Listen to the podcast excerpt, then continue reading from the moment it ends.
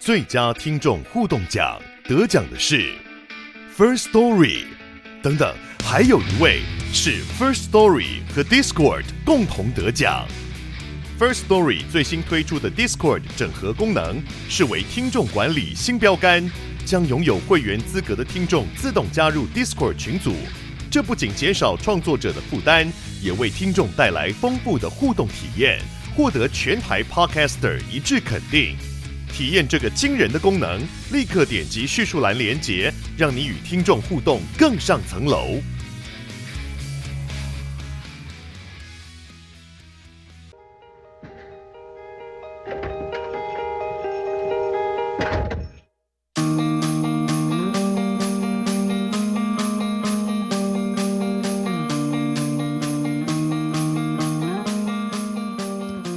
Jingle bell, jingle bell, jingle bell rock。好的，我们现在来到我们纯不离开杠的时间。还是的，就是想到圣诞节，我就想到很多甜蜜的回忆啊，跟你的啊，哦、跟我。对啊，你记得去年圣诞节我送你我的心吗？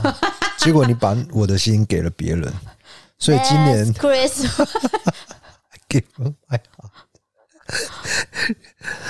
他是失恋歌哎。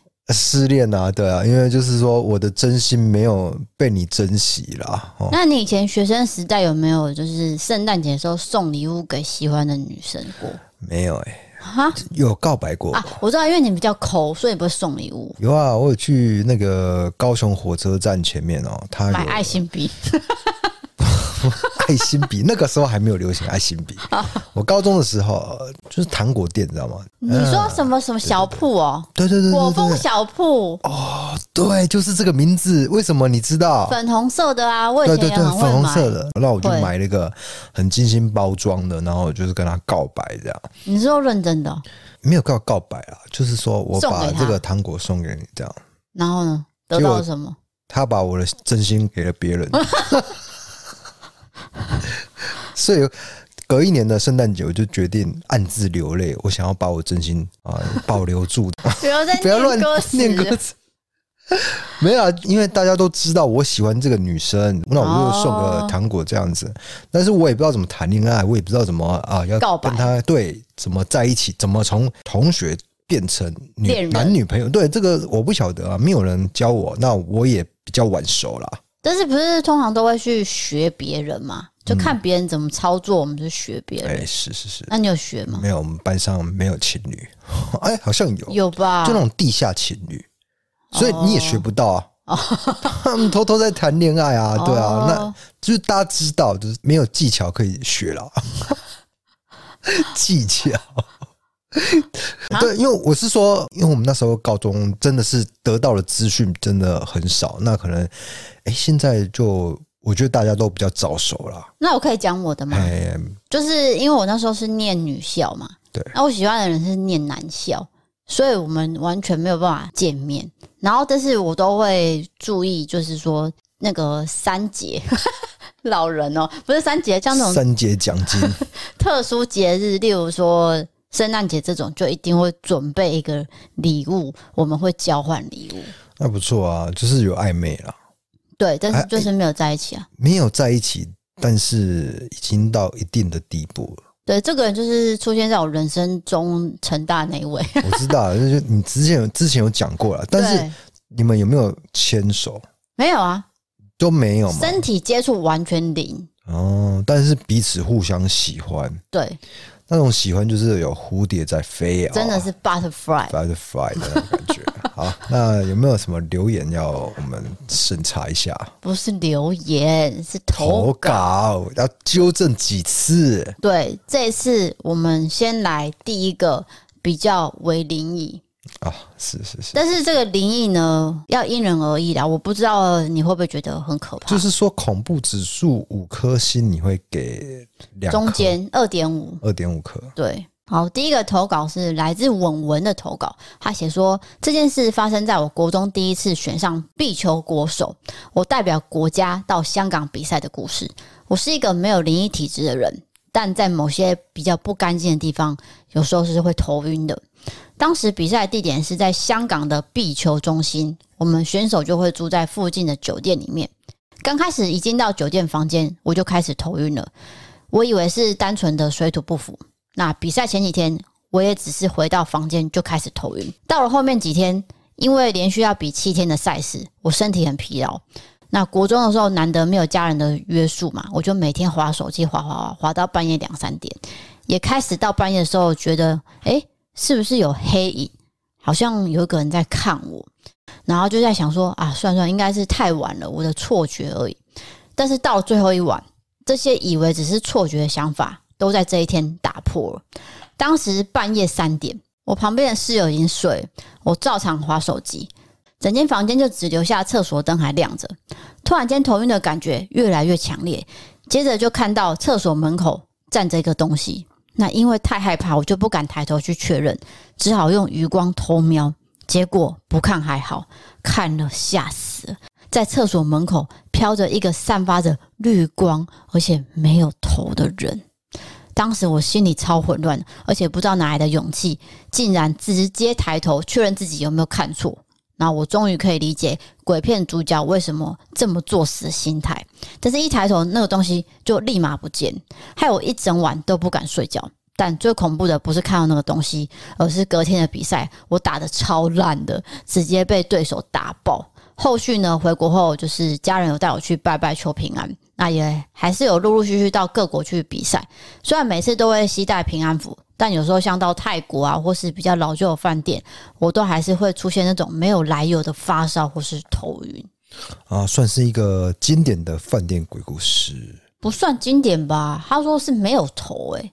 哦，通常是有头吧？对啊，这个是倒是蛮特殊的，但是因为遇到这个鬼的经验，结果让他隔天表现不好，可能还蛮惨的哎、欸。一个气场吧，气场比较不好，哎、对，然后心情也不好，因为你惊掉啊。对啊，可是我一直在想，他看到那个没有头是什么意思？就是说，完整的四肢躯体都在，偏偏就没有头。哎，我们。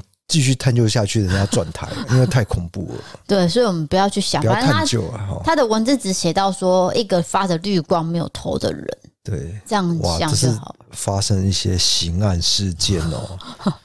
哎，对啊，因为你一般的离开世界不会是没有头的，这个一定是外力驱使嘛？没有，因为人家有说过，其他空间的你说灵体是不是，灵体的话，对，它可以决定它要让你看到什么部位。但是你把头隐藏起来，那不是鬼的意愿吧？对不对？是啊，啊是 啊，啊没有。我我我是一想到就是那个井口真理子那个事件啊。哦他也不愿意这样啊，可是因为他的真的是就是那个部位就真的不见了嘛。我我我讲的很隐晦啦。哦，前面在唱圣诞歌，然后现在又讨论刑案。我不知道为什么你要扯到井口真理。谁叫他看到鬼的经验是没有头？对，我觉得这这件事情太离奇了。而且我也觉得在半夜这种事情真的会吓到，而且又在厕所前面。我跟你讲，我每次去饭店啊，就是以前出差啊，还是跟爸妈去旅游，我住饭店的时候，一定是饭店厕所门关着，我才会睡觉。没有啦，你在家里也是这样子啊。哦，就是你才会有得到安全感。对，但是我讲的是，我还没讲完呢。厕所门一定要关着就算，但是它灯一定要开着。哦，又关又开，对不对？关门开灯。对，那这样我就可以确认说。我的灯有没有被关？但是你没有遇到类似的经验吧？就是饭店遇鬼的经验。有啊，我的拖把鬼不是被拖把鬼不算呐。啊，你说饭店房间里面呢？房间里面就是比如住宿的时候，真的是一些无法解释的状态，然后鬼压床之类的就没有嘛？没有，没有，没有。但是就是会有点觉得这间房间压迫感很重，顶多就是这样，没有到真的看到灵体啊。其实我不瞒各位啊。我进到一个空间的时候，也有时候会鸡皮疙瘩。那你单纯怕冷而已。因为 DK 是一个很怕冷的人，我我怕冷也怕很怕电，怕电又怕热。对，我很容易摸到静电，这个我可能跟各位讲过。有有有，大家有建议你去买那个什么手环吗？对啊，怕热也是，所以我的皮肤就特别敏感，偏偏刺青的时候就没感觉。对，大家在看我 IG 的时候，不是在那边啊，刺青好痛啊，那边眨眼，那其实是演出来的，其实是真的没有感觉。对了，而且皮很硬嘛，那个叔叔跟法兰都有认证过，对，认证过，直接换了两次那个刺针，刺头，刺头，那个就不知道为什么。怎么会厚成这样呢？可能脸皮很厚才有办法做自媒体吧。对啊，加上就是被老婆骂也不自觉，也不会改，不会改啊。就之前当兵的时候，我也不是说爱提当兵的事情，就是 犯了一点小错，然后被长官哦，就是挑出来狗干，那也是在两百多个人面前啊，他是把你就是骂到一文不值，你知道吗？嗯，那个时候你就是建立一道围墙，然后把自己隔绝起来。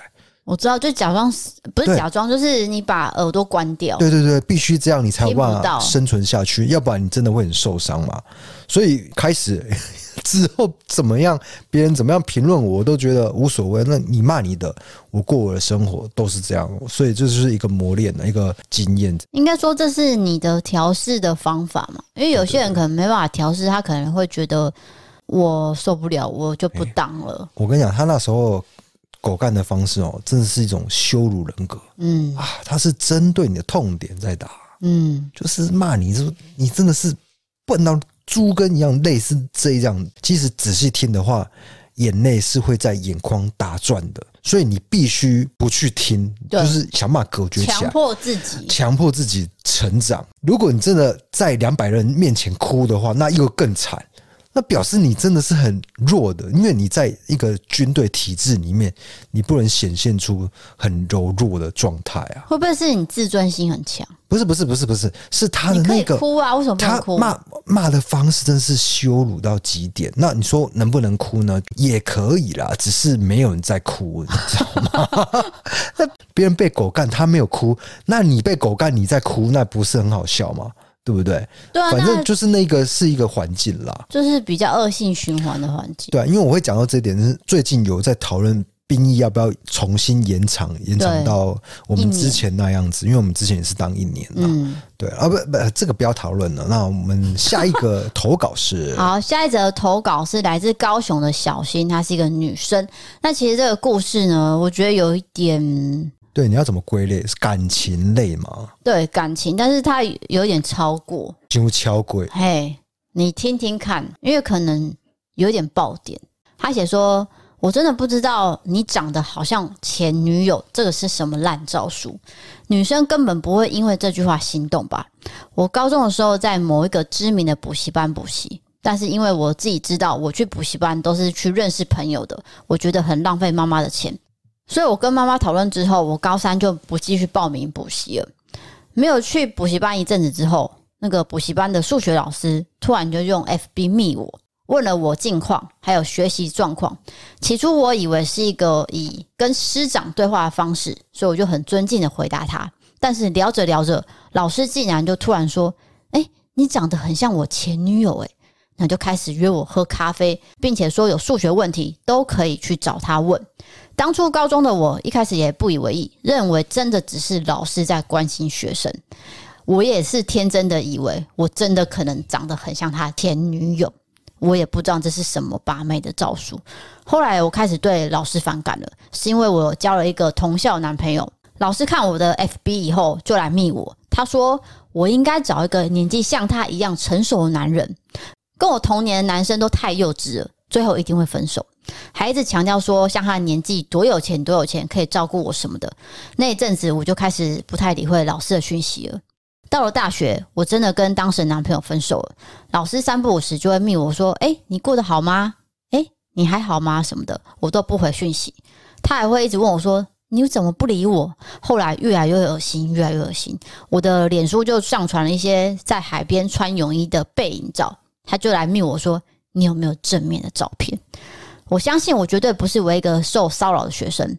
当年我只是觉得他是一个中年男子，我也完全没有兴趣。但是如果是对老师很崇拜的学生，是不是就踏入狼式了呢？或者是很上进的学生，然后真的和老师约了要问数学的问题，那后续会怎么发展呢？光想就让人害怕。顺带一提，这位老师目前在从政。从政，哎。是怎样？哇，他给出一个爆点呢？对，然后难怪你说会有爆点。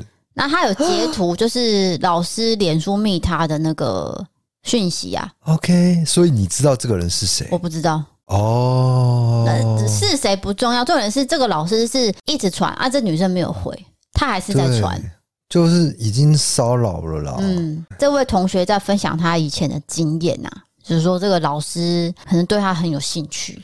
可是这是蛮变态的一一件事情，因为你是没有成年的一个少女啊，对啊，对方是可能中年了嘛，哈，对对对，那年龄差距下，这个就有点诱奸呐，这个叫诱，就是诱拐。幸好啊，这个投稿人他是没有掉到这个甜蜜的陷阱里面哦。对对对，因为他一直约他说哦，我要请你喝咖啡，对，表面上好像是要教数学。但其实根本不是这么一回事。对，他是有目的的。他都会讲一些甜言蜜语啊。不过这个甜言蜜语，你长大以后回想，其实蛮烂的。比如说什么，你像我前女友，我这个真是烂到透了。但是这个是出社会也会用的招数啊。我出社会你还用这招，绝对被打枪的啦。对啊，应该是毫不留情的就拜拜了啊。不是，因为我有一集不是跟大家分享，就是我以前的同事有跟我讲过这句话。他其实是在呼应我这句话哦，就是有个男，曾经有讲过，对，有一个男同事忘记了，他就是这样对我讲哦，啊，因为他很花心，对，然后他可能不止跟我讲嘛，所以这招其实很烂，就是你知道他不是真心的哦，对，你怎么会跟别人讲说你长得像前女友？对啊，我也不会开心吧？这是一种比较性啊，哎呀，那偶像又怎样？为什么我要？拿来跟你的前女友做比较，我也不认识你前女友啊，对不对？对啊，啊，就算我认识，又怎样？对啊，我就是我啊，我又不是你的女朋友，我也不是你的前女友，对不对？可能这句话延伸的意思就是说，我喜欢我前女友啊，因为你长得很像，所以我我暗示你说我有点喜欢你。我知道，可是这个这个暗示就是很烂啊！我必须说，比如说有一个女生对我说：“你长得很像我前男友。”那我就说：“嗨，然后呢？” 对啊，我就觉得啊，怎样呢？像是怎样？我也像孙协志啊，像黄品源啊，更像黄品源啊。对，就不知道要回什么。大学时候大家都说，每次去 KTV。大家都叫我唱小小薇哦，小薇一定要唱那样，应该唱到烂了吧？对啊，真的是没办法。不是，先不要撇开那个长相的像，而是说你这句话这种比较有意味就不讨喜。对啊，这怎么可能追得到？嗯、对不对？我我觉得就不如就直接说，我觉得你长得很漂亮。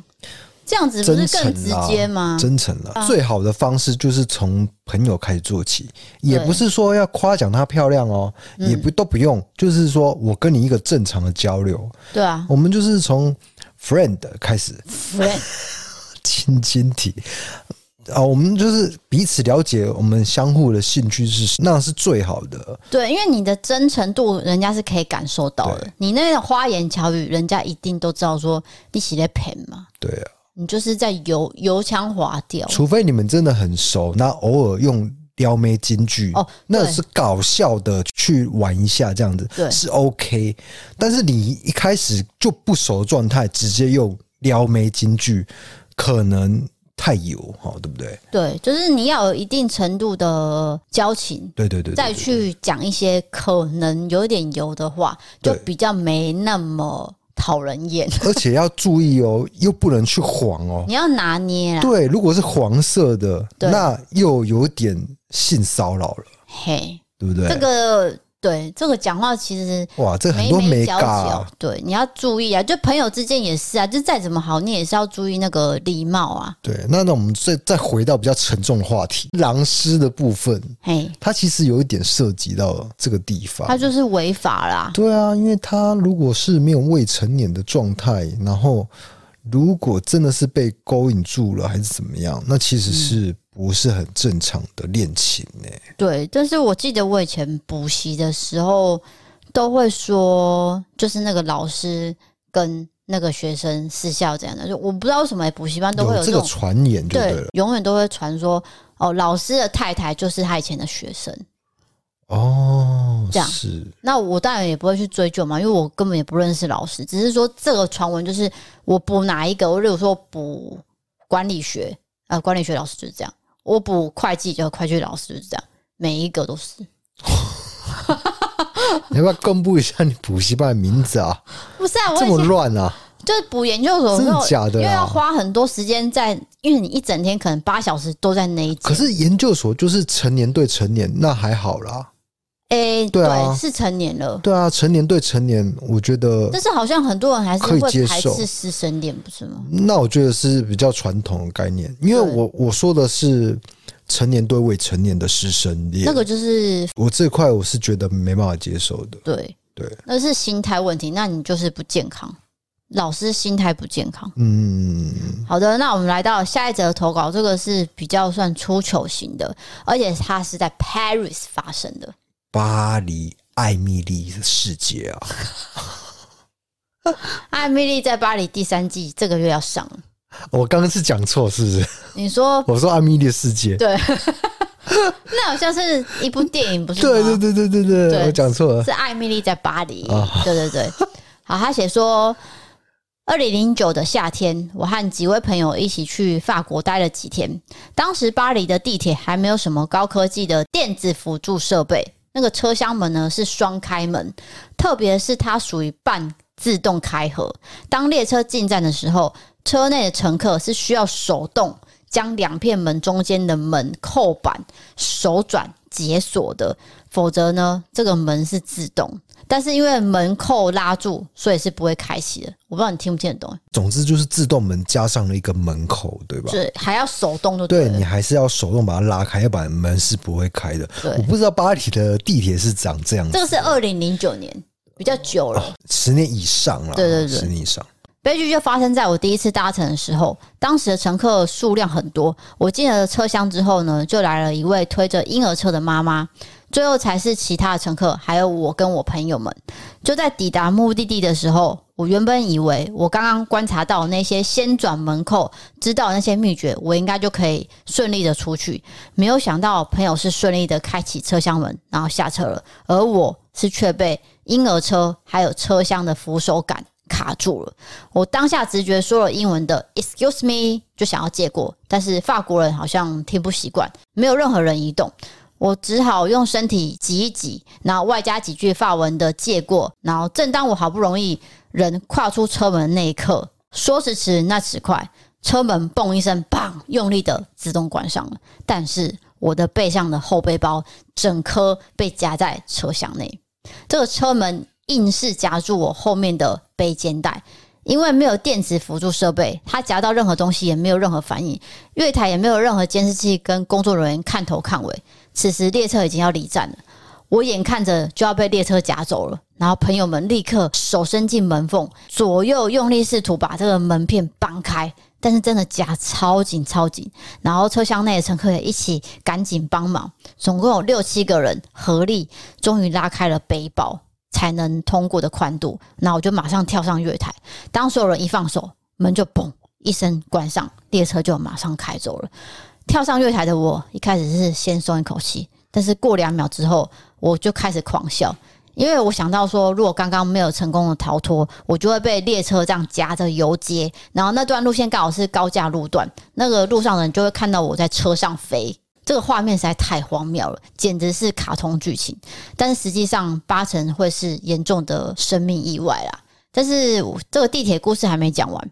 几天后，我因为工作关系要脱队先回台湾。当我一个人搭地铁前往机场的时候，发生了第二次的悲剧。巴黎地铁的票夹长得跟台湾捷运一样，闸门打开的时候，我心里想说：“诶，这看起来好像也会夹人诶，我这一次要赶快快速通过。”在我人迅速通过之后，票夹马上就夹起来了。Oh my god！难道是墨菲定律吗？这一次是夹到行李箱。更悲惨的是。我的行李箱不是硬壳，是布料的，所以它从中间夹就变成八字形，要拉出来是非常困难的。于是我就随机拉了一个路人，两个人一起让用力往外拉，才把这个行李箱顺利脱困。以上就是我当年在巴黎地铁经历了一些荒谬事件。后来跟朋友分享，他们都觉得实在太不可置信了。二零一四年，我因为旅游的时候再去一次巴黎。发现很多车厢都换新了，车门也改成电子按钮，我想应该也有加装了防夹功能了吧，哈哈。哇，我觉得他这个投稿人的性格是很乐观的，因为其实那个是一个生死交关的情景，蛮可怕的。你只要被拖走，大概就。命就丢了嘞！对啊，对啊，对啊，那不是什么卡通的画面。对，可是他有办法去化解这个心中的恐惧感，去幻想成啊，这个卡通画面我会被偷走，去游街这样子。嗯，其实是非常危险的事情。那没有想到，原来十几年前的巴黎地铁是蛮危险的。他们竟然没有弹开的机制。对对对，因为二零零九年台北捷运应该就有了。没有你不，你之前二零零九年应该在在台北啊。二零零九年在哪？我忘了。但是我我不会去记说当时有没有夹住的功能啊。就是说，如果人被夹住的话，它不会弹开吗？你不知道这件事情是吗？不知道啊，这样子。对，但是你你今天还蛮难聊的呢。我要讲实话，好好好，不知道就说不知道，对对对。但是他有讲说巴黎的人就是没有站务人员在注意嘛，但是我要讲的是台北捷运会有人注意，你听得懂重点吗？对对对对，他有请保全或者是工作人员有在那一边，就站务人员不知道有好几个都会在前面看着，尤其是大战。对啊，但是他讲的是巴黎没有人呢。对啊，即使你发生了这件事情，你要请路人帮忙，而不是站务人员。当时是他朋友请他帮忙，对。那刚刚如果大家有听到一些杂音，是因为我们猫突然爆冲，它上一秒是安静的，而下一秒突然就熊这样。那个玩命关头这样子 在那边甩尾，不知道为什么。至少他是后来是有进步的，啊，对不对？对，他的意思是说，他好像有发现这个车厢都换新了。其实我刚刚听你在描述这个故事经验的时候，我的确是为了他捏一把冷汗。我真的不知道接下来会发生什么事情，我还以为他被拖走了。就幸好有脱困呢，对对对，因为有路人也有一起帮忙嘛，对，然后朋友也一起帮忙，不然真的蛮可怕的。我这边要推荐一个钱信一的这个脱口秀节目，如果你去 Netflix 看的话，你就搜寻钱信一，呃，金钱的钱，然后他就讲在这个纽约地铁的故事，那我就不爆雷了，我觉得相当的精彩。为什么精彩？因为很好笑。就就他也是那种人夹住的那种概念，但是因为我讲的话，他会呃破坏观赏的乐趣，所以我完全没办法去描述，我只能大概跟你讲，就是说它的方向是那样，那非常的好看。所以你就是纯推荐大家去看。如果你有在看脱口秀的习惯的话，钱信一的那个呃美国笑匠吧，我记得还是叫什么忘记了，嗯，那一集是一定要必看的。对，那我们讲到这个看剧，因为周末不是寒流要到了嘛？对，我们就是要在家看剧。但是因为这么冷，我们需要的什么是什么呢？是一个温暖的棉被。可是有一些棉被，我觉得它重量很重，你知道吗？就是压在身上其实是不舒服的。那如果有一个是，就是。重量很轻，然后又温暖的棉被，那根本就是梦幻棉被嘛！答对了，所以我现在要介绍的是好物推荐铃木太太的四国双人可水洗好棉四季被。那我讲是四季被是其中一款啊，因为其实它有分好多款，有四季被，有舒暖被，有厚暖冬被，然后再来是无重力空气被。哦，这无重力空气被我必须得说，它真的很轻。我刚刚讲就是这一款，因为我非常的讶异，就是它的那种轻薄感，但是又温暖的感觉，个人是最推荐这一款啦。那他们这些所有的棉被都可以直接水洗机洗，因为有些人会想说啊，为什么背心可以？就棉被的备胎啦，备胎不能洗啊？没有，它是可以直接洗，而且你也可以不用套那个被套，可以直接盖。都不用担心，就直接丢到洗衣机里面。对，这是很方便的事情。哎，这个让我们想到以前养猫的时候，记得吗？就突然我忘记是哪一只猫，然后在我们棉被上尿尿，然后我们大半夜的时候，哎，就是晚上的时候，我们要去洗那个棉被。哦，对啊，哦，超惨的哎。那是可能是外出太久嘛，好像是老猫吧？我们不能确定哦，不知道是哪一只猫。那时候没有装监视器。对。好惨哦！就要那么洗棉被这样子。对，那像这一种呢，是直接可以水洗，然后它是透气蓬松又抗菌防臭。再来是它的那个立体缝线，因为其实它里面是棉花嘛，那棉花其实会跑掉，所以他们有特别做三 D 立体的车格，那个背心啊，就是棉花不会跑掉。哦，我听得懂，就一格一格的，你这样描述是很清楚哎。你一格一格的话，棉花是均匀的，没造起，就是说不会说是哦，你右边比较多，左边比较少，这样你盖起来就不舒服嘛。对，但它是很均匀，然后呃，就是轻拍这样子。就可以抚平褶皱了。是的，那重点是它的保暖效果是有达到的，是吗？非常的保暖，你也盖过啊？对，它是不是很暖？就是像现在，如果你预备的是这个周末的寒流的话，你一定要盖中棉款。我会把这个优惠网址放在文字资讯栏，大家点进去看，有很多款被子，你就是选你自己可以接受的厚度的棉被。对对对，就是说它棉被上面都有一些解释啦。你认为你现在需要的是什么？你缺少的是什么？今年的冬天我真的必须说特别的暖，直到现在才开始变冷。欸，对，我觉得过好久喔。对，通常是十一月就可能。比较冷。哎、欸，我跟你讲，我印象中是十月、九月、啊、就开始有一点凉意。你住在哪？就小时候啊，你你记得吗？哦、小时候是那时候就就是四季是比较分明的。对，现在真的是四季都是暖的，因为那个反射阴现象，可能是对，所以现在。天气变化已经很大了，现在再来准备这个暖的被，就是暖冬被都是来得及的。对，因为开始要变冷了。对，那那个昨天那个证明点啊，啊，证明典，他叫做什么？气象大师，而是气象大师是？我自己封的啦，就是气象专家啦。不是他不是有个职称吗？忘记了。对，就是气象师。嘿。没有气象师这个，就是气象专家啦，可不可以啊？对，他的意思是说，这个呃冷度好像会维持到一月哦，一段时间。对，所以如果你现在就准备好，你现在听到我讲的时候，你立刻下单。就你不要以为现在是个暖冬，然后就都永远都不会变冷，对，就没有这回事。但是像有些人会习惯说，那我就盖两条被子啊，例如说我盖一条凉被，然后再盖一条毯子。但是其实我觉得这个是蛮重的。没有，我觉得是个人习惯啦。对啊，只是说现在提供你多一个选择，它是一个很轻的暖被。对，你可以选择这样子。当然你要怎么去盖的，那个是你的自由喽。对，所以就是说，日本人有发明这种很轻的暖被，然后有中棉，也有厚棉，也有轻棉，都让你选择。再来就是它有一个多用途的棉被收纳袋，这个收纳袋呢，就是你把棉被放进去之后，它可以直接变成坐垫。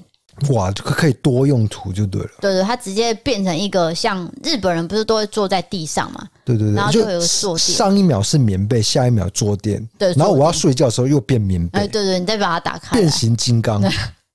对，那如果说像夏天你要把它收起来，你就可以把它折起来就变坐垫了，它就不会是一个很定点的东西嘛。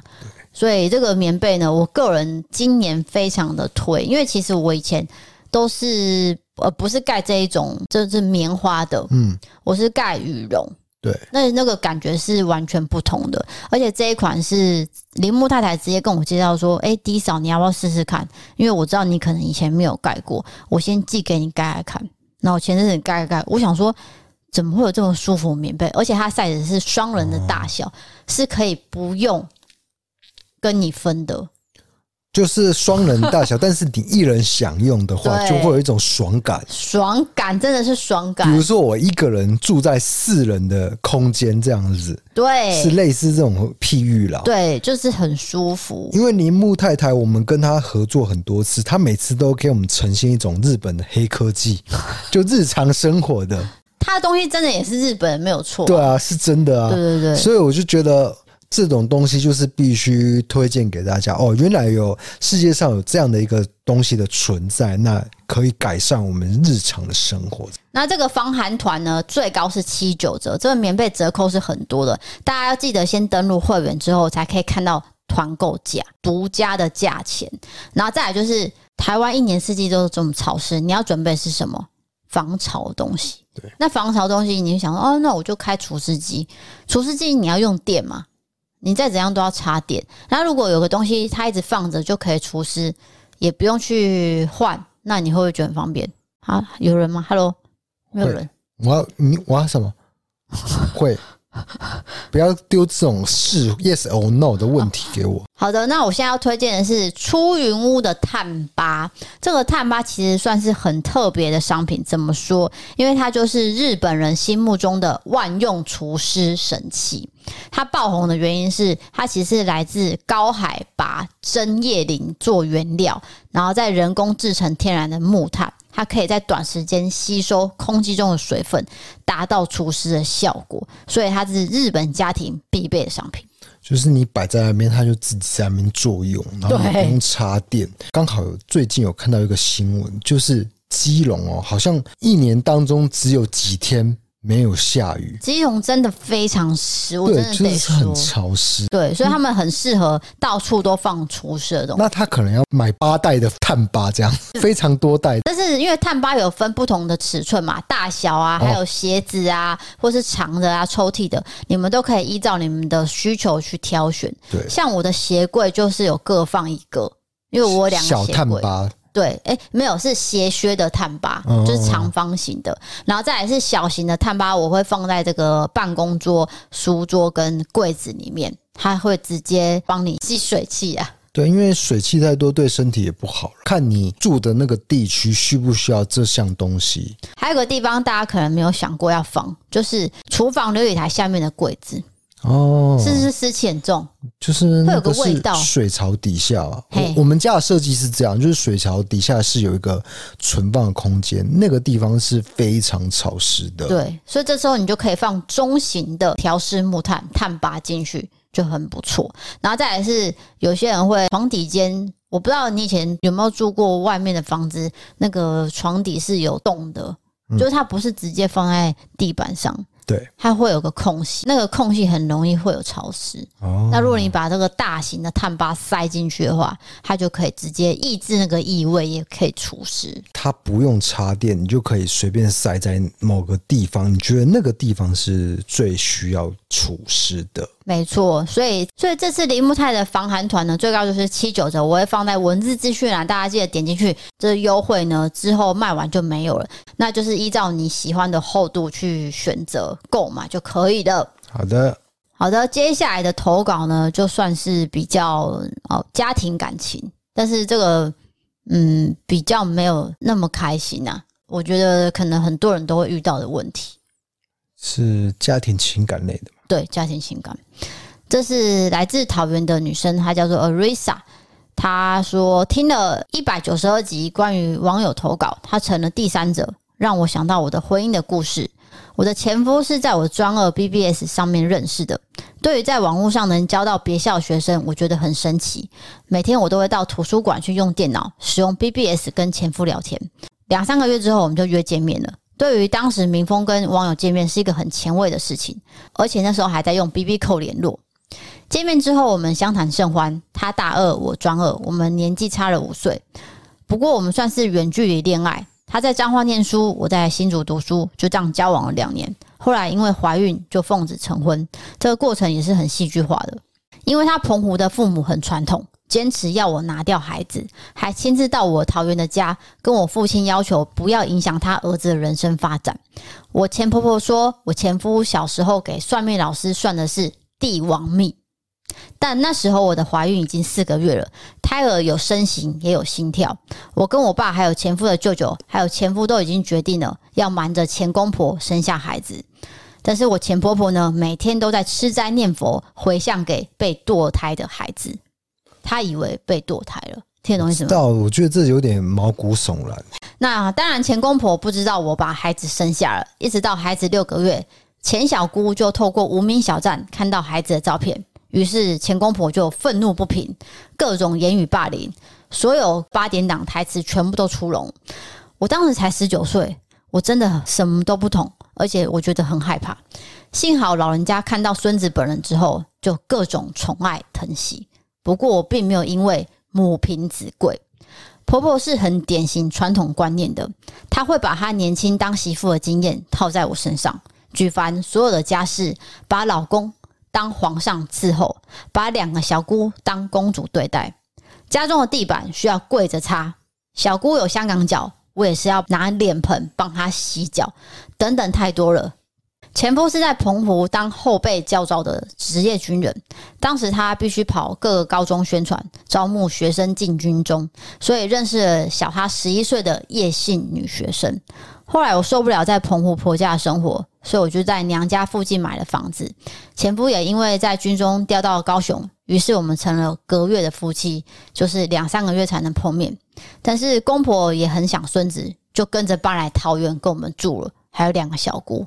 朋友就笑我说：“你这样跟澎湖生活有什么两样？有搬跟没搬是一样的，唯一不同的是你的老公不在你身边，而我因为爱选择这样的生活，默默守护了自己的家五年，照顾公婆、小孩、两个小姑，没有想到迎来的是老公的背叛。我发现了他和叶姓女子之间的脸书暧昧对话，还有他那个女生说：‘你老婆就是用孩子在牵制你啊’这种挑拨的语言。”原来这个女生跟我老公在一起五年了，他们两个都在高雄从事军职，并且同居。这女子也曾经到澎湖的家去住宿两晚，当时我是在台湾的，我都不知道。而我的婆婆也招待过这个女生，但是她不知道她是小三。这个女生呢，从一开始就知道我前夫是已婚的身份，但是她还是介入了我们的婚姻。第一时间知道的我，已经全世界都崩塌，哭了整晚。然后我还割腕自残，也曾昏迷了好几次。但是老公一心只想着夜女，他当着我的面跟我说那是他一生的挚爱，我心都碎了。然后这女生还理直气壮说：“我们到底要吵他吵到什么程度？”所有的小姑跟婆婆都轮流打电话去骂这个女生。但是后来我觉得我无力挽回丈夫，我就走了司法程序判离婚。还记得离婚当年是民国一百年。脸书出现的都是同学们结婚的消息，只有我离婚了，孩子也不在我身旁。隔年就听到前夫跟小三也结婚了，那小三被扶正了，直到现在他们都过得很幸福，也生了两个小孩。但是前夫跟自己的父母是完全脱离关系了。其实我有点不甘心，因为小三很聪明，他根本不需要事后公婆跟小姑。大家都说我的婚姻根本就是八点档的连续剧代表，我只能怪自己小时候不懂事，没有听长辈的教诲。现在的我很知足，因为在离婚后三年，我拿到孩子的监护权。离婚当下，其实前夫立马就会把我的两个小孩。送到澎湖的彭家给我前公婆去照顾，然后自己跟小三在高雄又另组家庭，跟家人是完全没有联络的。所以我去看小孩都会被婆婆刁难。好家在我努力争取了孩子在我身边，所以现在呢，我是拥有小孩的。那我的儿子现在在帮人编曲制作赚一些生活费，那女儿是准备大学新生活。我们三个人过得很开心很幸福，尤其是我跟我女儿听你们的 Podcast。常常笑得东倒西歪，谢谢 DKD 嫂，抱歉我文笔不好，谢谢你们耐心的看完。对了，我之前有留言说，从一色打完 DK 戴口罩就追随到现在，你们说那是面具，我就回去看 YouTube，还真的是面具，抱歉，真是不好意思。我觉得刚刚这个听起来真的很像是连续剧的一个情节哦。对啊，他自己都这么说了。对，非常的曲折离奇，嗯，然后为爱。委曲求全成这个样子，真的是非常不容易。那这个也是一个人生经验的一个过程啊。每次听到这样子的投稿，我其实听到一半的时候，内心是很生气的。嗯，就是比如说公婆的那段描述，我就觉得哇，你公婆叫你拿掉，然后你没有拿掉，结果公婆在那边回想，然后后来哎生出来以后，公婆是一连串的屌。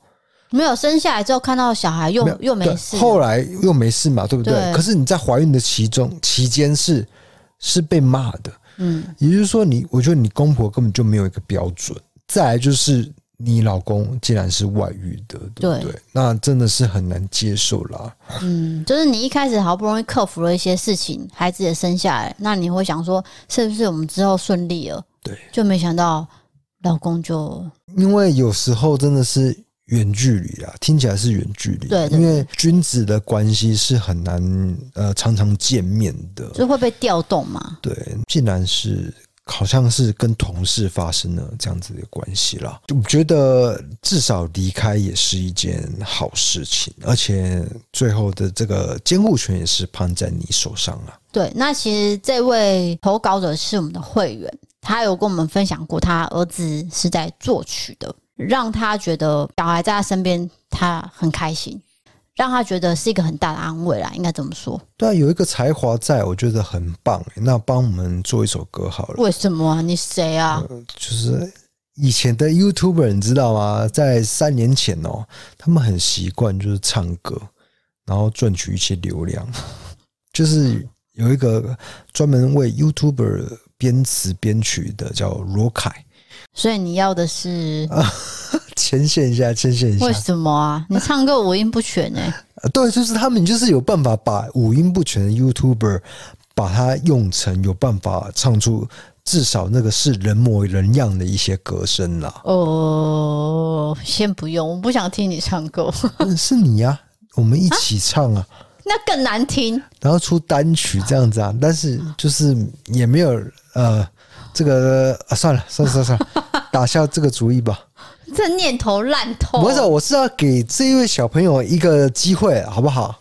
啊，你是说你要让他编我们的歌哦？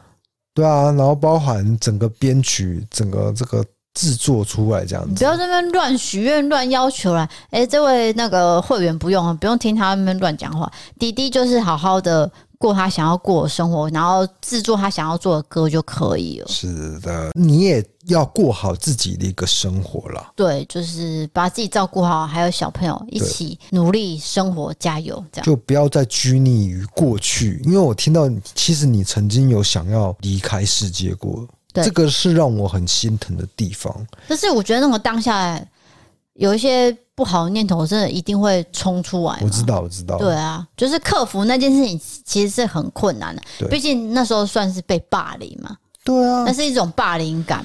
然后被老公冷漠啊，这其实也算是一种就是欺负哎。对，就是冷处理我老公爱上别人这件事情。而且你看到你自己老婆是在服侍公婆，然后服侍小姑洗香港脚，我不信你这个老公没有看到。哇，这个很很悲剧。那你有没有帮忙什么？对。你有没有从中做一个良好的桥梁？完全没有，我直接外遇出轨，对，我就走了。哇！但是至少就是这位投稿者是走过这一段，过自己的日子最重要。好的，最后一个投稿呢，算是有点灵异了。这个灵异呢，没有办法归类为是几分。什么意思？你说不恐怖吗？很可怕，但是那就是五分呢、啊。好，那你听听看嘛。哦，我真的没有办法打分数，因为我看完之后有点起鸡皮疙瘩。那就是五分。好的，那你听我讲，这个是来自新竹的女生，她叫做喵啾吉。她写说，呃，二零一八年四月底，在桃园平镇工业区有发生一场工厂大火事故，我的宿舍就住在隔壁条街。事发当时我出差不在台湾，回来的时候已经是四个月后，就是八月了。有一天凌晨，我被厕所的水声吵醒。我闭着眼睛，仔细的听声音。有人开着水龙头在洗手，严格来说是搓手。这个声音实在太近了，绝对是我厕所传出来的。因为我住顶楼，顶楼也只有我一户。厕所门没关，这个洗手台距离我的头大概是三到三点五公尺。我睁开眼睛往厕所看，水龙头关了。他甩了甩手。因为有声音，我心想说完了，有窃贼来，我要怎么办？他是怎么进来的？我感觉他要走出来了，于是我起身想要应付，心里想着要拿东西跟他厮杀，但是他速度飞快，我上半身起身约十到十五度的瞬间，他一个箭步已经跑来我的面前了，他的手掌往我的脸上隔空一压，我感受到一股能量波，还发出微微的嗡嗡的声音，我完全被镇住了，被定格。不能动弹，也就是说，我的上半身还微微悬空着状态。他有看了我一下，第一次遇到宿舍有窃贼，我也睁大眼睛看着他，他又飞快的往前面跑走了，但是是往床头的方向，往墙壁跑走，消失了。过一两分钟，我可以动了，我以为有窃贼的状态下，但是我超级清醒的，他是一个整个熏黑的人影，甚至他的手距离我超近，搓洗完的手竟然还是黑色的。本来以为是强盗，我紧张到心脏像是要跳出来。后来发现是鬼压床，感到有点恐怖。然后我就联想到，会不会是火场的罹难者来洗手？我从紧张变恐怖，然后到变难过。一瞬间，我的心情经历了很大的波折。不早说洗手哪有关系？来洗澡都可以。当然，我不能很准确的说是哪一场火灾的罹难者，只是这我个人的联想。这连续三年都遇到了很多次的鬼故事。什么洗澡？他的意思是说，这个人来洗手有什么关系？来洗澡都没关系哦，就是一个，因为这个很明显不是人嘛。他说他一开始以为是有人在洗手嘛，他冲到墙壁的时候消失了嘛。对，这时候就是。这个就是超灵异啦，对，已经不是人了。所以这个给五颗星有什么问题呢？对啊，这就是灵异现象没有错啦。那的确也蛮恐怖的，你也不知道曾经发生过什么事情，因为不是每一件事情都会上报纸，你没办法完全都调查出来。就是说啊，这边曾经有发生火灾啊之类的。有啊，就四个月前那个工厂发生事故啊。哦，有是不是？我一开头就讲了。我抱歉，我可能没有注意到，就是说他的确有发生过事故，在隔壁的，而且是有关火的，那可能他飘过来还是什么的，嘿之类的，当然是有可能，但是你也不能确定是不是当时的罹难者嘛。不知道，对对，这总之就是发生了一个你无法解释的现象。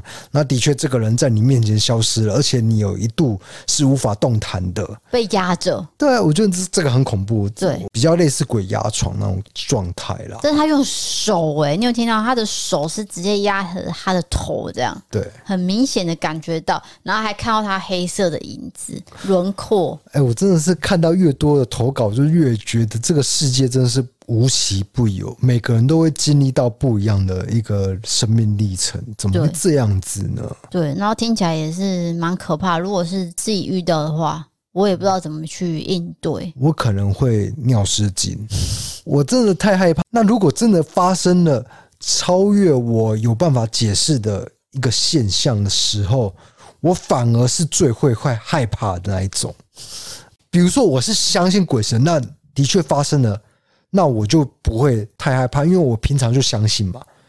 可是如果我是不相信，那结果在我眼皮底下发生这一切，那我还不吓死吗？当然了，可能直接猝死吧。对啊，我觉得太恐怖了。对，因为他这个影子很明显，所以会觉得真的是好像有攻击感。那叫什么？就是侵略感啊，敌意，还敌意，敌意是有敌意的状态了。对，然后还去厕所洗手。因为你如果只是可能想要用水还是什么的，就是用一下就好，那你可能渐渐的消失，就消失了。不是哦，他是冲过去给你压住，让、嗯、让你没有动弹，然后再冲到墙壁消失不见给你看。What happened？太恐怖了，我这样有点刘宝刘宝杰的感觉，是吗？为什么？就是这样。这个这个这样这样这样这样这样这样这样，哎，你接不到这样，我接不到话就算了，就去往前吧。不是，因为你模仿力蛮差的。你模仿我可以，但你模仿别人不行。你懂意思吗？啊，这样我有点受伤。我刚刚是有点，就是内心有点淌血。我觉得你还好哎，因为。我们的 IG 模仿我老婆系列呢，不断的在更新。那我们其实那都是要想很久才可以拍摄的。也许有人会觉得说：“哦，你老婆就是这样讨人厌、碎念，你眉毛长得很奇怪。”我跟你讲，有一些他觉得可能自己是性别沟通大师，或者是时尚大师。那他就会批评你的装扮，或者是你们夫妻之间沟通的模式。他认为他自己才是高手。我先跟各位讲，你知道这个 IG 的经营就是一个娱乐，它其实严格来说就是喜剧。对，我不知道为什么大家有些人就是真的很生气。对，有些人会觉得这个东西，我跟我女朋友也会这样子，我跟我男朋友也会这样子，他们就觉得很好笑。对，觉得好笑。那有些人会很认真的分析这一切，去把它解剖开来。对，解剖开来就觉得啊，你们怎么会这样呢？对，你老婆好碎念哦，会早死。各种难听的话，然后占比较少数了。当然是少数，多数是称赞，但是那少数部分，你就会觉得他说 DK 好恶心哦，嗯、怎么言行不一？对，然后之类的。DK 很爱越描越黑，劈头就骂说 DK 好恶心。我跟你互不认识哦，那你好像跟我很熟一样，你好像是我的 friend。就在私讯的时候就一看好恶心哦，这样你看了不会觉得受伤吗？那如果我跑到你的板上，然后我跟你私讯说，我觉得你的眉毛好丑哦，这样之类的，你不会觉得怪怪的吗？对啊，就是第一个互不认识，第二个为什么要特别去留文字攻击别人，然后那种恶意满满的，很像我是你仇人，对，何必呢？好像我杀了你爸爸。杀父仇人没有啊，我没有啊。第一个，我们在 Podcast 上面的这些呈现，因为你节目需要一些效果嘛，你总不可能两个人就是你说一句，我说一句，然后就结束了。对，一定是谁要听？一个黑脸，一个白脸。然后结果呢？你把这件事情看得很认真，就说：“哈，我觉得 DK 就是一个很讨人厌的丈夫，他就只会惹老婆生气，恶心这样。”我真的很无奈，但是也没关系，因为的确我有白目的存在，这是真实的。对，但是我跟我妻子的互动，我不认为你可以拿来评论，因为这真的是礼貌问题。在互不认识的状态下去骂别人这件事情呢，我就觉得比较没办法接受了。可能有人会觉得说，我们这样是在公审？没有啦，你如果把这个人的名字亮出来，那就是公审；但是你没有亮出来的话，就还好。只是你在描述你说这这就是我们做自媒体会遇到的事情，但是也不是全然都坏事。因为我们昨天是昨天吗？我们昨天去吃前天前天啊，是前天的事情了。嗯，前天去吃这个海底捞，我每次都会。就是啊，反正就是海底捞啦。你记名字真的有很大的障碍，我真的不知道为什么会这么严重。就那个，我有时候看书字也会颠倒，你知道吗？我知道啊。然后后来我发现这个是有点阅读障碍。有我我有轻微的阅读障碍。你五级就提醒一次自己有阅读障碍。对，但是我又爱看书，这样。那反正就是，所以我记名字也会这样。那我们去这个那台南的 Focus 店海底捞的时候呢？吃到一半，他们突然就送了一盘菜上来。你知道那盘菜上面是什么吗？竟然是我跟 D 嫂在 IG 上的照片，而且它是剪出一个形状。对，就两张，然后是呃不同贴文的照片哦，只是说衣服很像。然后我那时候看了很久。我想了很久，这件事情是怎样？我真的好像有三秒愣住。我没有没有，我们愣住不止三秒，我们很惊讶，我们非常的惊讶。我就看着那一盘这样，我们没有遇过这样子的一个事情发生过。就也许就顶多是结账的时候认出来，然后或者说啊是非常感谢，但他不是，他是特别送了一盘菜，然后等，然后上面有我们的照片，然后上面写了卡片，小卡片这样。天哪，怎么会这种事情？就是。我们也不是特别去打电话说你好，我们是异色档案的故弄玄虚的 DK D 嫂，谁会这样子啊？我们是用完全平凡的身份去吃这间餐厅，然后结果他们用非常大的欢迎的程度会来回应给我们，所以我们是处于非常感谢的。然后再来是那一盘上面呢，它摆设的很很可爱，就是把肉卷卷的啊，卷成一朵花，玫瑰花。所以我看了很久，然后我就说哈啊啊，我就吓到，我就不知道要说什么。我说你你们知道我们是谁哦？这样，因为我已经太紧张了。他说哦，对啊，其实你们一进来我们就知道了，但是他们面不改色。对。所以我不知道他们有发现。那因为 DK 跟我在吃饭的时候，因为我们在边录影嘛，就是模仿我老婆。因为我们有在录影嘛，所以 DK 就会玩啊，然后笑啊什么的。然后他的举动可能就会很大，然后我就会叫他不要吵啦什么的。就我在想说，完蛋了，是他们都看到。对 对，而且这一段也有模仿进去，就是说你讲话不要那么大声之类的之类的。对，但是不会啦，因为我觉得他们本身很多声音。就是你吃海底捞会觉得很热闹哦，对对对，你如果爱吃海底捞的话，你应该会喜欢它这种热闹感。对，有吃过海底捞应该都知道，他们的服务人员就是会专职服务你这一桌嘛，他可能一个人要服务五桌这样，然后会一直去观察你的一些动作，然后再看说，哎，你需要什么，他们就会服务到满分。重点是他不是有一个机器人会送菜吗？对，那那个机器人会放个音乐，哒啦哒啦哒，哒啦哒啦哒。我觉得那可能是世足，就是足球哦。对，我不知道，不太确定。但是是圣诞节，没有没有没有，那个应该是世足的音乐哦，有可能。觉得啦，就是整体的环境会让你觉得很热闹啦。服务我们那个叫做伟华。伟华其实是我们上一次去是同一个一模一样的一个人，对，但是我不知道他认不认识我，我也没有特别。所以他在我们 IG 其实出现了一次，就上一次对有拍到他，就有拍到他这样子。对 对，然后他也是呃第一次，就是直接问你说：“先生，有需要帮你准备冰块吗？”因为你吃辣会满头汗。不是因为很热哦，是吃辣就会流汗。所以他的服务态度真的是没话说，因为他会观察客人的状态需要什么。对，因为上一次，因为我都会边吃火锅边追剧嘛，那他就说，你需不需要一个手机架？手机架，他就直接自动拿一个手机架给我。地震？哦，对，哎，不好意思，我们在录的时候发生了地震。那现在时间是。十二点，蛮大的，十分是蛮大的哦、呃。这个是哇，猫跑走了。呃，三四级地震哦，那直接就收录在我们 Podcast 里面这样子。那猫现在也吓到躲起来。可以看开新闻看吗？好，那你现在看现在是几点？哇，真的很大，因为大到说这个灯都在晃了。对对对，哇，这个应该是花莲地区发出来的一个地震。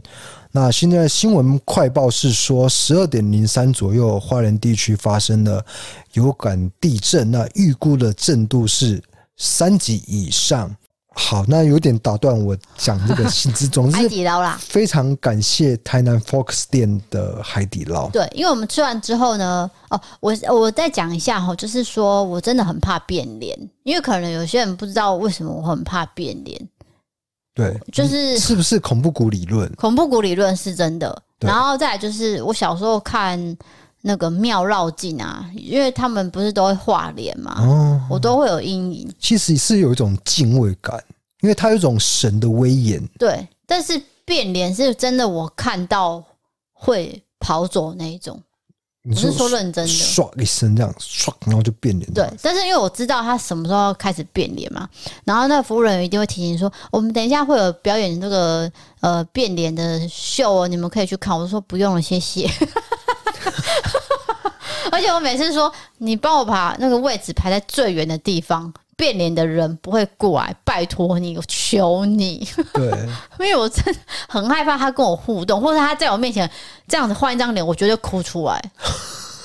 我是说真的，对你来说很严重，就对了，很严重，这很严重。啊，再来我要讲一个比较那个感心的事情，就是说我们吃完饭以后，那我们结账了嘛，然后我们就去厕所上一下厕所，洗手间，洗手间。结果我们洗手间出来，他们竟然又再送一包，送三了，送送，抱歉，送三包的饼干给我们，就是海底捞出的饼干。对，有两位那个内场的同事，因为他们穿的那个服装比较不一样。你可以看得出来，他是从厨房出来的，对，然后特地在那边等我们，然后跟我们呃讲话、拍照什么，就是我也觉得很感动啊。哇，真的做这个行业的好处，就至少就是有一些人是认识你的一一些心理状态，你的一些对一些事情的评论，那他们可能是认同的。因为在我的世界里面，我会觉得说我没有需要值得被别人喜欢。对啊，我也是这样想的啊，就是我只是一个平凡人，那我只是讲出说我看到的事情是长这个样子的，对，然后大家可以去理解这样。对，然后边录音边摸肚子这样。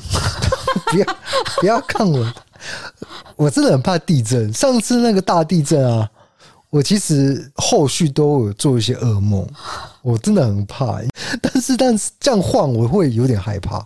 所以你在摸肚子边录音呢？我现在是问。对，我现在摸肚子就觉得有点心安。哇，回到这个主题，反正就是我会觉得说，我没有值得大家喜欢到说他来找我拍照，所以做这些动作的时候，我都会非常的感激。对，那因为其实前几天我有一个很大的感触，就是说你应该记得我喜欢金宣虎吧？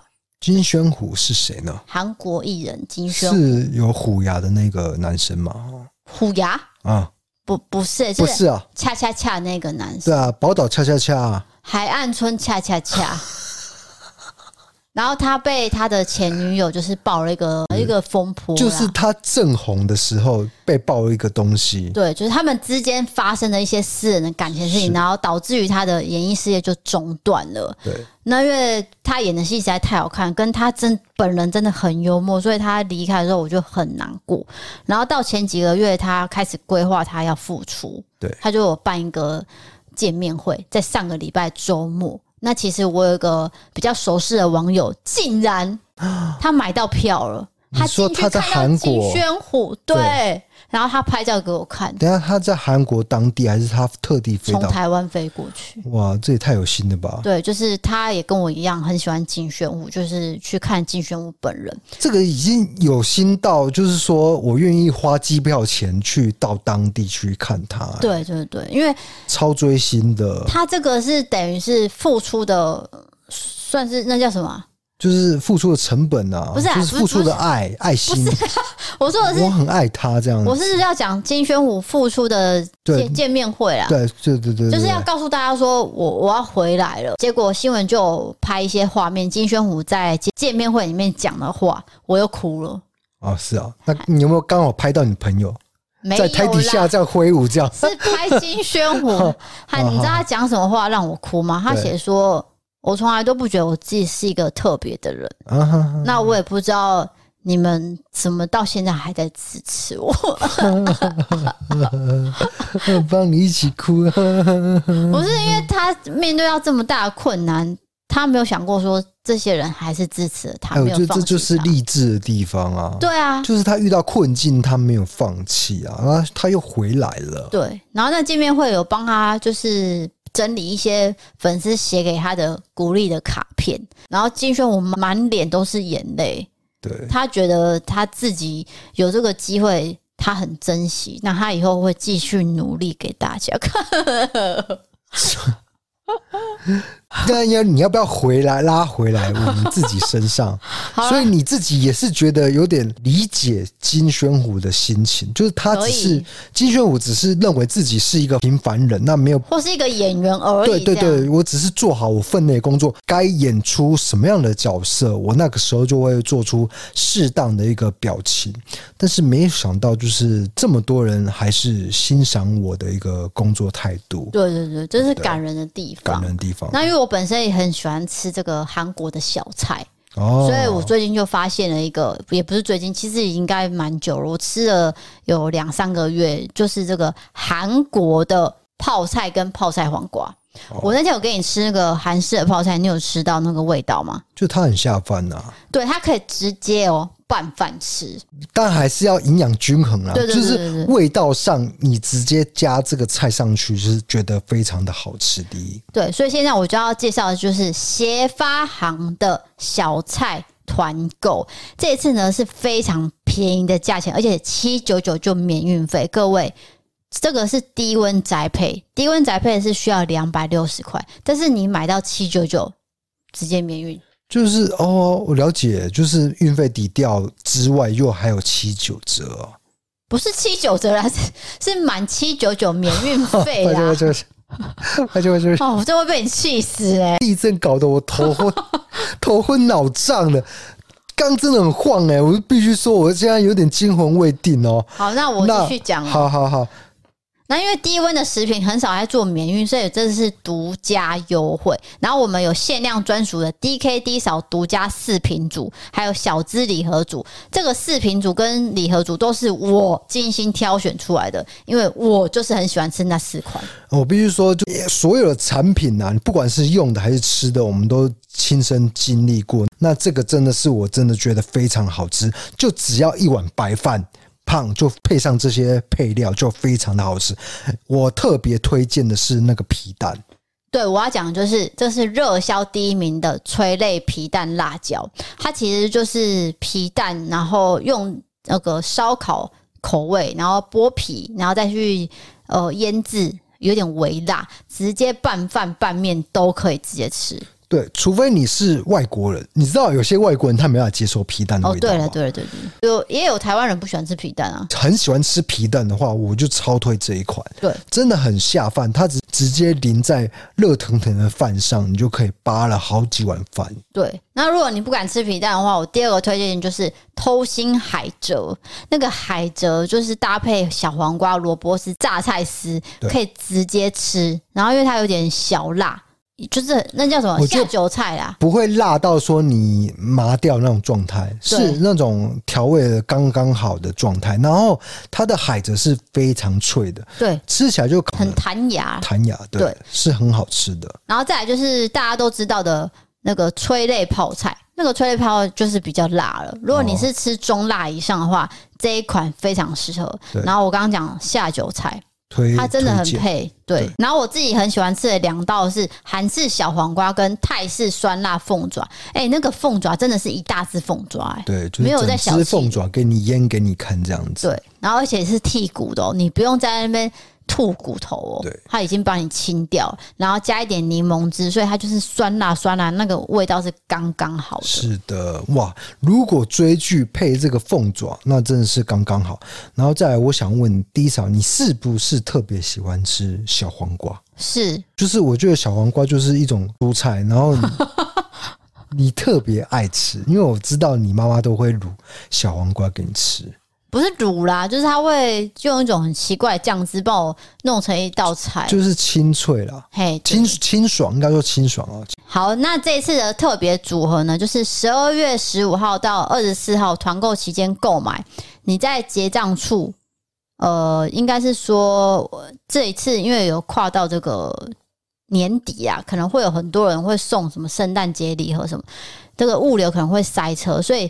建议呢，大家就是赶紧购买，对，对，对，然后三到七天就会出货了。就你要避开那个年底的那个潮了。对，再来最重要就是我们这个是乐天的卖场，那乐天卖场它其实有给一个很优惠的，就是折价券。你有一个按钮，进去网页之后看到一个叫做一键领取，你就是按那个一键领取，你就可以领到所有的券。哦。那领到所有的券之后，你就可以折很多东西。对，所以一定要记得哦，按那个一键领取才有折扣。那我们刚刚有讲说，那个催泪皮蛋呢，它其实还有另外加购价，就是一罐就是两百三，那都是特价才有的。